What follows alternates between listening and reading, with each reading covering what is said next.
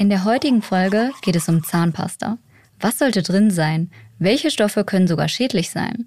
Wir erfahren, was die Zähne sauber und gesund hält. Außerdem gehen wir der Frage nach, ob UV-Lampen zum Trocknen von Nagellack Krebs verursachen. Mein Name ist Wiebke Bolle und ich bin Wissenschaftsredakteurin bei Welt. Schön, dass ihr zuhört. Aha. 10 Minuten Alltagswissen. Ein Podcast von Welt. Ihr steht vor Dutzenden Tuben in der Drogerie und könnt euch nicht für eine entscheiden? Dann geht es euch wie mir. Das Angebot an Zahnpasten ist riesig. Hersteller werben mit schonenden Inhaltsstoffen und bringen immer neue Rezepturen auf den Markt. Ich möchte wissen, was unsere Zähne wirklich sauber hält und was ihnen schadet. Deshalb habe ich den Professor Stefan Zimmer eingeladen. Er ist Inhaber des Lehrstuhls Zahnerhaltung und präventive Zahnmedizin an der Universität Witten-Herdecke. Zudem leitet er das Department für Zahn-, Mund- und Kieferheilkunde. Hallo Herr Zimmer, schön, dass Sie sich heute die Zeit nehmen. Was macht denn unsere Zähne sauber? Naja, sauber kriegen Sie Ihre Zähne vor allen Dingen, indem Sie mit Zahnbürste und Zahnpasta zweimal täglich putzen. Und welche Inhaltsstoffe sollten in der Zahnpasta unbedingt enthalten sein? Wichtig in einer Zahnpasta ist vor allen Dingen das Fluorid. Das macht zwar die Zähne nicht sauber, aber es stärkt die Zähne im Kampf gegen Karies und sorgt dafür, dass sie keine Karies kriegen.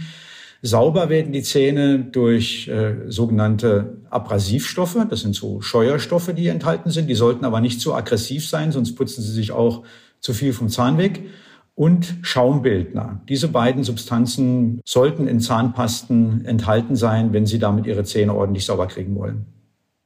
Und was sollte besser nicht drin sein, ist aber vielleicht trotzdem oft enthalten? Das Einzige ist vielleicht wirklich das Titandioxid. Das ist äh, in der Vergangenheit ein bisschen äh, in Diskussion und Verruf geraten. Ob zu Recht oder nicht, will ich mal dahingestellt lassen. Aber da hat man auch relativ schnell gesehen, dass die Hersteller das eigentlich alle äh, entfernt haben, weil man das wirklich nicht braucht. Das ist nur dazu da äh, gewesen, um die, um die Zahnpasten schön weiß erscheinen zu lassen. Aber ansonsten fällt mir eigentlich nichts ein. Ähm, da finde ich, alle Substanzen, die da drin enthalten sind, ähm, sind sinnvoll. Und was halten Sie denn von Whitening-Zahnpasten? Whitening-Zahnpasten kann man verwenden. Da gibt es zwei Gruppen von Whitening. Das eine sind Zahnpasten, äh, die imstande sind, Verfärbungen durch Kaffee, Tee oder Rauchen vorzubeugen oder solche Verfärbungen auch wieder zu entfernen. Die enthalten heutzutage typischerweise eine Kombination ähm, aus Scheuerstoffen, aber die sind längst nicht mehr so aggressiv, wie das früher in diesen typischen Raucherzahnpasten der Fall war, und chemischen Substanzen, das sind vor allen Dingen Polyphosphate. Das sind Substanzen, die auch in Waschmitteln äh, enthalten sind und ihre Wäsche sauber machen. Und die können eben auch dafür sorgen, dass ähm, die Zähne schön sauber bleiben oder wieder sauber werden, ohne ähm, dass sie zu aggressiv sind. Und dann gibt's noch eine andere Gruppe von Zahnpasten, die Sie anwenden können, wenn Ihre Zähne schon sauber sind, Sie aber gerne die ein bisschen weißer erscheinen lassen möchten, als sie in Wirklichkeit sind. Äh, das sind Zahnpasten, die enthalten ähm, einen, einen blauen Farbstoff. In der Regel ist es äh, Glucovarin. Und dieser blaue Farbstoff, der legt sich wie so ein ganz dünner Film auf ihre vielleicht etwas gelblichen Zähne drauf und lässt die Zähne dann für ein paar Stunden weißer erscheinen. Das ist also ein rein kosmetischer, vorübergehender Effekt. Ähm, wenn man das haben möchte, kann man das gerne machen, weil es ist völlig unschädlich. Sie haben auch gerade Fluorid schon angesprochen. Was sagt denn da die Forschung? Ist das jetzt gut oder schlecht?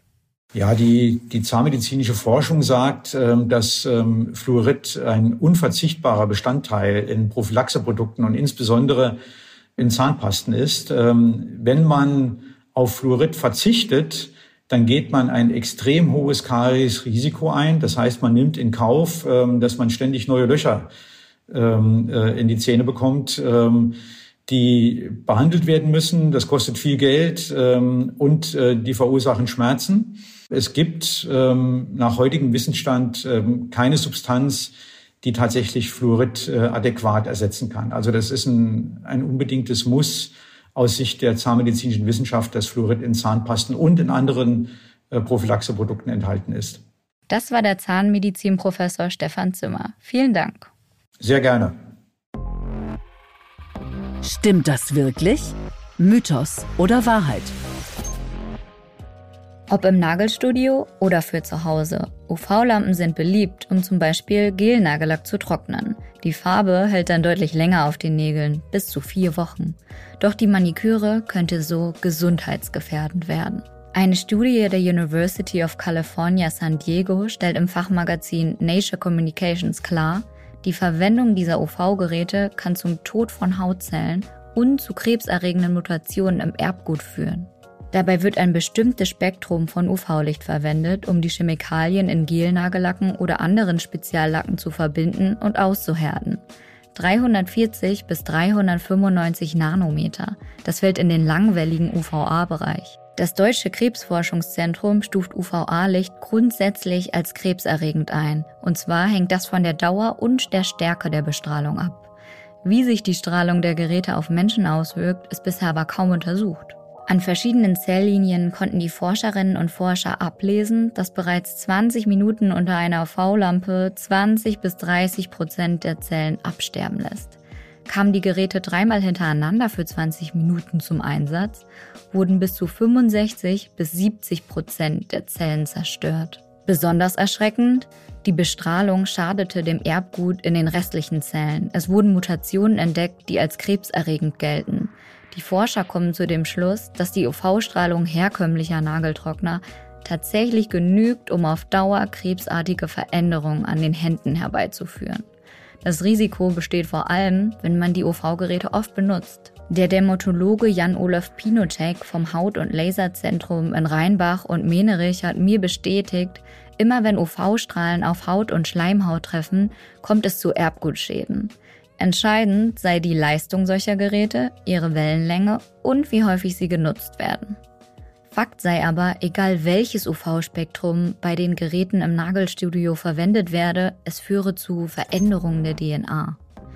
Er rät sogar dazu, generell auf Maniküre mit den UV-Lichtgeräten zu verzichten. Das Gespräch mit dem Dermatologen hinterlege ich euch in den Show Notes. Wenn euch unser Podcast gefällt, abonniert uns gern auf den gängigen Plattformen, zum Beispiel bei Alexa und Amazon Music. Bei Apple Podcast und Spotify könnt ihr uns bewerten. Für Fragen, Anregungen und Kritik erreicht ihr uns jederzeit unter wissen.welt.de.